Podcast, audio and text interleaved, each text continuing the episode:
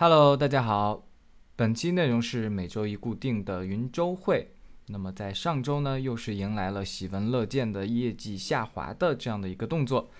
呃，总共跑出去一万啊，不，什么一万？对，一万多 R 吧，一万刚出头一点点，然后一千一百磅。呃，转化率呢，微微的下滑到百分之一点二几了吧？嗯，我觉得百分之一到百分之三，可能都是我的这个日常的这个这个这个范围。投放上投出去三百九十五磅，嗯，ROS 大概在三左右。好，那么接下来说一下上周具体做了什么事情，以及分享一些好消息和坏消息。嗯，上周在自己的独立站上，可能也就是日常的发一些 blog，发一些社媒，然后可能更新了一个品吧，就是上了一个品，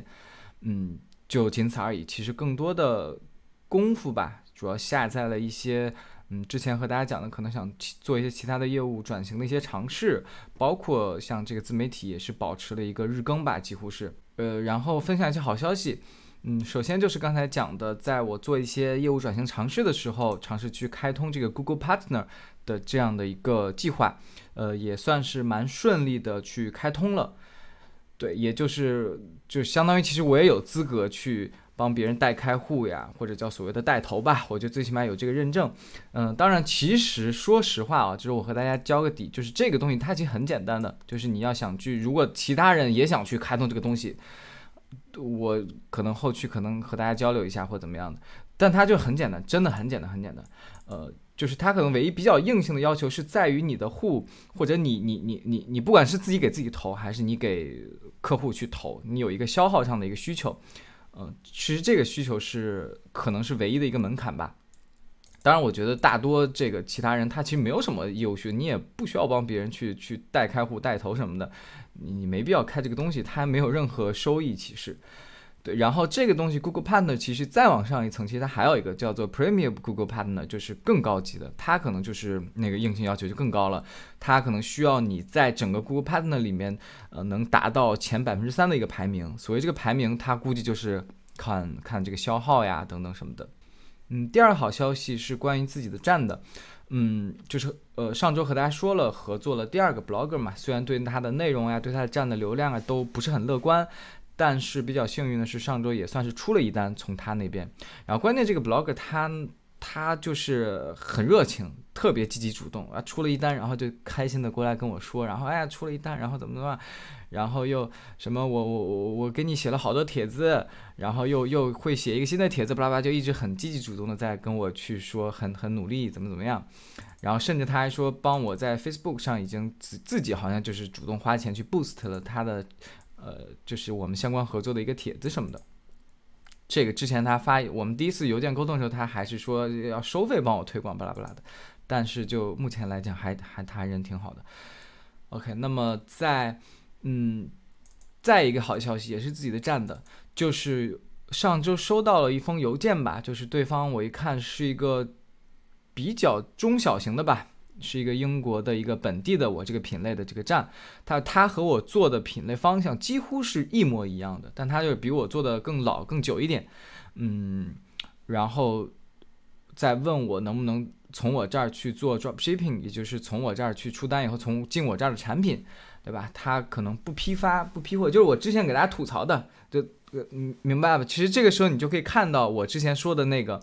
嗯，就是来满足外国的一些这个客户的，就是外国，比如说这个本这个英国的这个站，他就是他其实没有这个能力去像我这样来进到中国的这个产品的，所以他怎么办呢？他就只能来找我。来从我这儿来去搞定这个货源，然后他可以把我的这些产品上架到他的站上，然后来通过我这儿去下单，那么我这儿就可以帮他去去进行发货。当然，这中间整个流程和这个路径到底怎么实现，我还没有研究。对，但是我就想和大家讲的，这就是我之前为什么吐槽说 drop shipping 国人咱们国内玩家就不要去碰了。对不对？你明明是可以第一时间、第一手的拿到这么多好的产品，你为什么还要去找什么 drop shipping 呢？对不对？好，那么在本周我可能会去稍微研究一下 整体的实现路径上，我应该怎么去达成。然后我觉得这个东西就是百利无一害吧，我觉得。然后不好的消息，呃，不好的消息，上周这个业绩下滑，嗯，主要就是还是广子又没跑好吧？我觉得，因为我可能中间是微调了一下预算，然后它就可以看到，它就开始这个消耗上最起码就开始往下降。然后就是 Blogger 上，虽然合作第二个 Blog 出了一单，但是其实第一个 Blog 不知道为什么整个上周都一单也不出了，十分的奇怪。那总之就是上周整体的业绩不好吧，但我觉得就无所谓，就是因为首先它的并不是说我的这个在投放上我在增增的往上走，然后转化上咣咣的降的特别厉害，上周也就是单纯的因为我的投放也没投出去，转化率上吧也是的确降了，但是没有降到我不能接受的一个范围，所以我个人还是能接受在能忍受的范围之内的，嗯，只是说在这个增长性上。哎，不好看了啊，没有办法做到每周哐哐哐往上涨，但是我觉得这不就是一个一个一个正常的，或者一个你你个人的一个创业一个尝试的一个过程嘛，对不对？他没有办法做到